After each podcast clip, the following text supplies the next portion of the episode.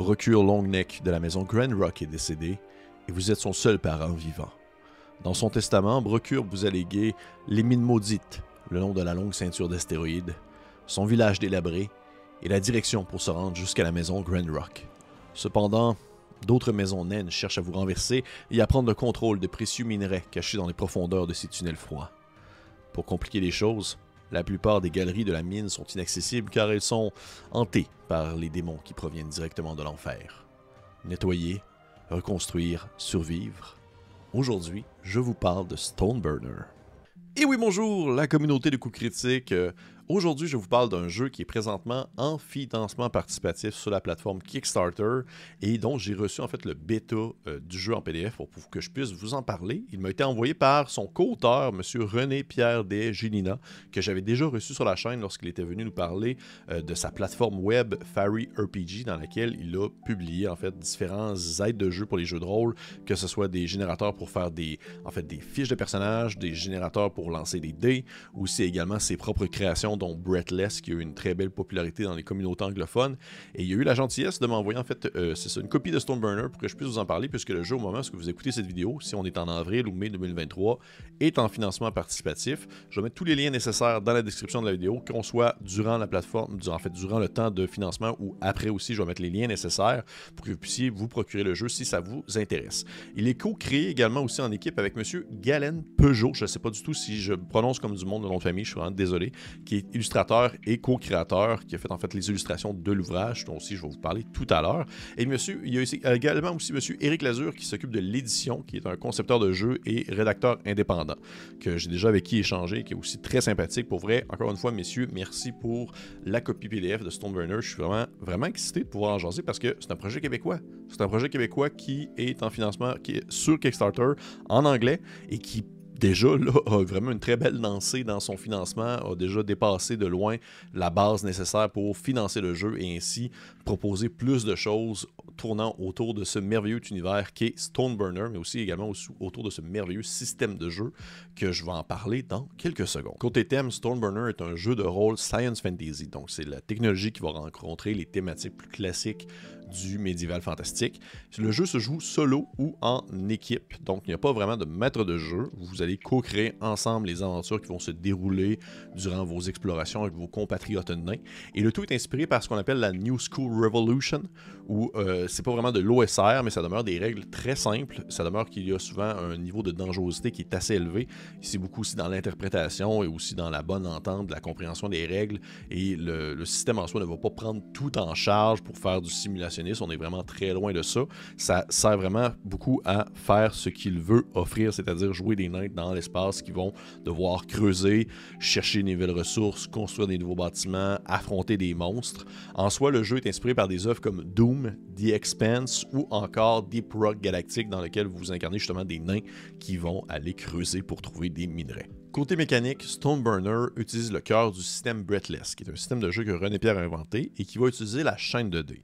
Lorsque votre personnage se, trouve dans une situation risquée, il va utiliser une de ses compétences ou un objet qu'il possède pour pouvoir surmonter le problème qui se trouve devant lui.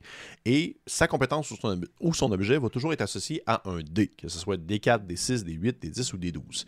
Il va lancer le dé approprié selon ce qu'il veut faire et le résultat va lui donner en fait différents niveaux de réussite ou d'échec. S'il a un ou deux sur le résultat du dé, il échoue puis il se passe quelque chose de mal, ou il réussit mais avec un coup vraiment important.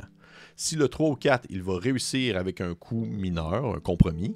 Si le 5 ou plus, il va obtenir une grande réussite. Et plus le résultat est élevé, plus l'effet est important. La particularité là-dedans, c'est qu'à chaque fois que vous, dans le fond, lancez un dé, le dé que vous utilisez va descendre d'un cran. Donc, si, mettons que vous lancez un D8, eh bien, il va devenir un D6 à partir de maintenant.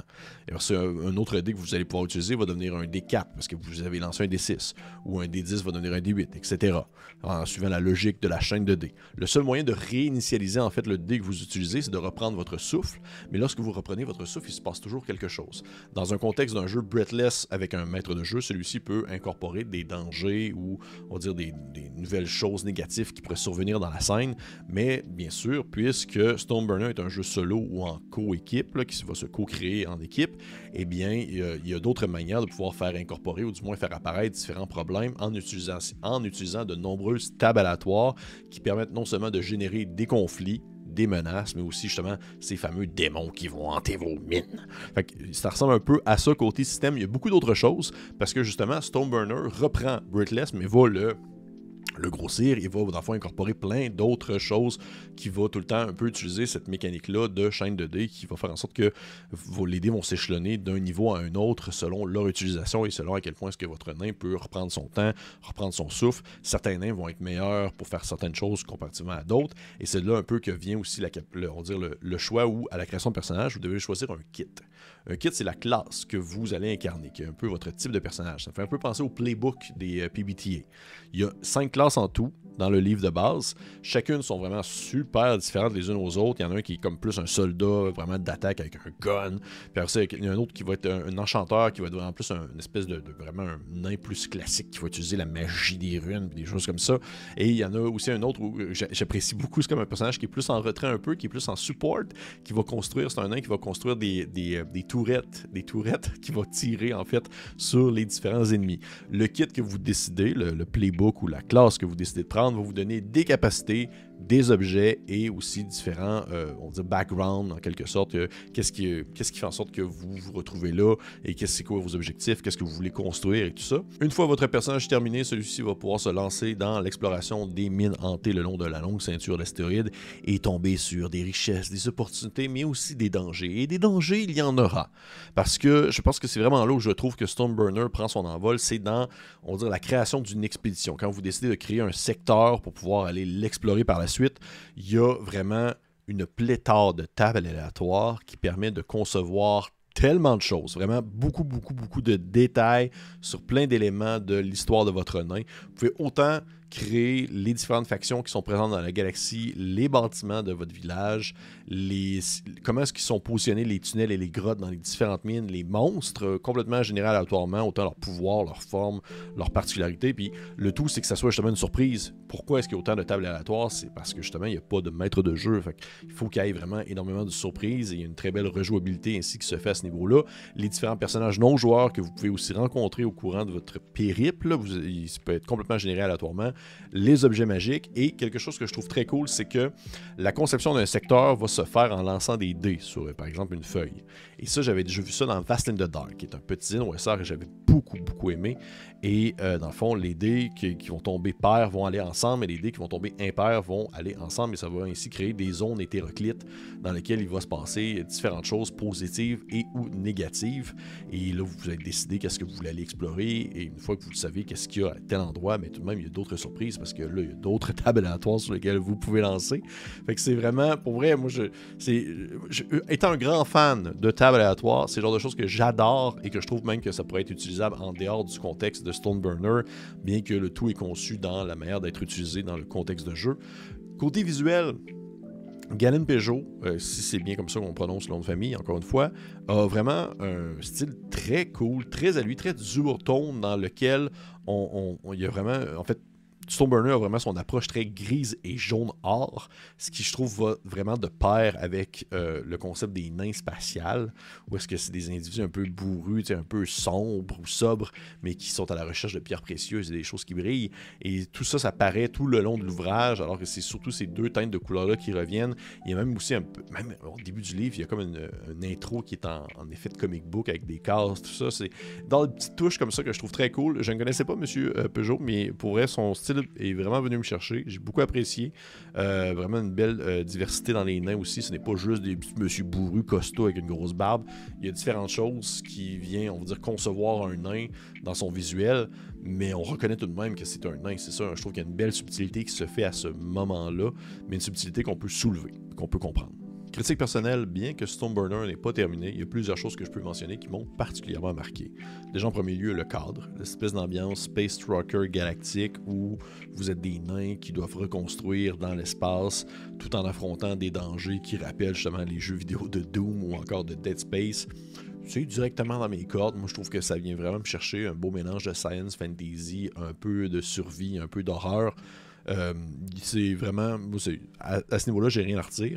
Côté mécanique, je l'ai déjà mentionné sur la chaîne, je ne suis pas un fan des jeux solo ni des jeux sans maître de jeu. Je suis comme plus classique, je suis un peu plus vanille à ce niveau-là où j'aime bien on dire, la différence qui va se faire entre le maître de jeu et les joueurs. J'aime bien même une, une certaine euh, asymétrie du fonctionnement des règles entre le maître de jeu et les joueurs. Mais toutefois, c'est là que je veux vraiment mettre ma grosse bémol à ce niveau-là, Stoneburner a vraiment, je crois, cette qualité de pouvoir créer énormément sur le fly puisque dans un jeu où vous n'êtes pas maître de jeu, vous êtes seulement joueur, vous co-créez avec d'autres joueurs, vous devez avoir cet effet de surprise-là qui se fait via les nombreuses tables aléatoires qui se retrouvent dans euh, les différentes pages du livre. Et c'est le cas dans Stoneburner. Il y a tellement de choses qui peuvent être générées de manière aléatoire en allant des monstres, des zones, des secteurs, les mines, les villes, les bâtiments, les autres nains qui vont vous accompagner, qu'au final, c'est une partie va jamais ressembler à une autre. Il y a tout le temps cet effet de surprise-là qui va se faire à mesure que vous allez jouer, à mesure que vous allez générer des choses. Vous savez vraiment pas vers où ça s'enligne. Puis ça vous prend vraiment de cours. Et il y a vraiment cet effet-là qui est laissé au hasard, qui va prendre la place en quelque sorte du maître de jeu, alors que tout de même vous avez des prises de décision à faire en tant que joueur, mais qu'il y a tout de même des choses que vous allez devoir laisser, euh, on va dire, euh, au, destin, alors que vous allez lancer vos dés moi, je trouve ça très charmant. Pour vrai, je trouve ça super bien pensé. Euh, vraiment intéressant, même qu'à un point où je me dis il y a des choses là-dedans que je pourrais prendre et les utiliser ailleurs que dans Stoneburner, dans un contexte de maître de jeu, juste pour avoir des tables aléatoires, parce que je suis un mordu de tables aléatoires. Et ce jeu-là, ben, il en a une pléthore. On s'entend vraiment de tous les types et de tous les genres pour générer absolument tout. Euh, fait que pour ça, c'est c'est mon gros highlight, c'est chose que j'ai adoré dans ma lecture de l'ouvrage, bien qu'il en manquait puisque le jeu est encore en bêta. Euh, je suis vraiment curieux de voir le produit fini pour finalement me, faire une, image d'ensemble. Mais pour l'instant, ce que j'ai vu côté justement table et générateur pour pouvoir créer vos aventures, moi, je trouve ça complètement fou dans la tête. Et aussi l'utilisation des dés pour créer vos secteurs en les lançant sur, exemple, une feuille, puis devoir dessiner autour pour on va dire, euh, faire relier ensemble différents secteurs du jeu, les différents dés ensemble, les différents dés impairs. C'est une très belle réutilisation du genre que je trouve qui se, se implante très bien dans la thématique de Stoneburner, qui est justement l'exploration d'une zone qui a déjà existé autrefois, ou du moins la reprise en main d'une zone dans laquelle vous voulez reconstruire des nouvelles choses et on va dire relever euh, de ses cendres votre colonie en tant que nain. Euh, pour vrai, non, ça c'est très très cool. Les classes ici sont très chouettes, très différentes les unes aux autres. Euh, il y a vraiment quelque chose de super rafraîchissant en fait, justement, autant dans la forme que dans le fond, autant dans le visuel de M. Peugeot, comme j'ai mentionné, que, on va dire, tout ce qui. Tout ce que vous voulez vivre comme aventure, euh, on est très loin. Autant on est très loin du classique Starfinder, sci-fi, mais aussi on est très loin du très classique médiéval fantastique. On est dans un, une espèce de d'entre-deux mondes qu'on voit, je trouve, que trop, trop peu souvent dans le monde du jeu de rôle et que je suis euh, très très enthousiaste de voir euh, on va dire ce jeu-là, comment est-ce qu'il va se terminer, comment est-ce qu'il va se conclure, alors que présentement la campagne de, financement, au moment, où, j'enregistre cette vidéo-là, a pris une ampleur euh, quand même assez importante. Et je suis persuadé que le produit fini va être d'une qualité aussi exceptionnelle que tout ce que a pu entreprendre pour l'instant monsieur, René Pierre. Et ça ressemble pas mal à ça, je vous dirais. Au final, je peux pas non plus justement avoir une conclusion définitive. Mais c'est sûr que je vais potentiellement faire une autre vidéo lorsque je vais vraiment avoir complètement l'œuvre devant les yeux pour pouvoir euh, peut-être faire une mise à jour sur certains éléments, s'il y a des choses qui m'ont accroché ou s'il y a des choses que j'ai trouvé encore mieux alors que simplement ce bêta-là, j'ai trouvé que c'était quand même assez super avancé et assez fou. Mais si ça vous intéresse, je vais mettre les liens menant à la, en fait, à la campagne de financement active dans la description de la vidéo. Si jamais vous écoutez cette vidéo-là trop tard, comme je l'ai mentionné aussi également, je vais mettre les liens menant aux différents réseaux de euh, René Pierre afin que vous puissiez euh, voir ce qu'il a fait ou justement pouvoir vous acheter ce jeu-là s'il est accessible. Et pour les autres, on se dit à la prochaine fois.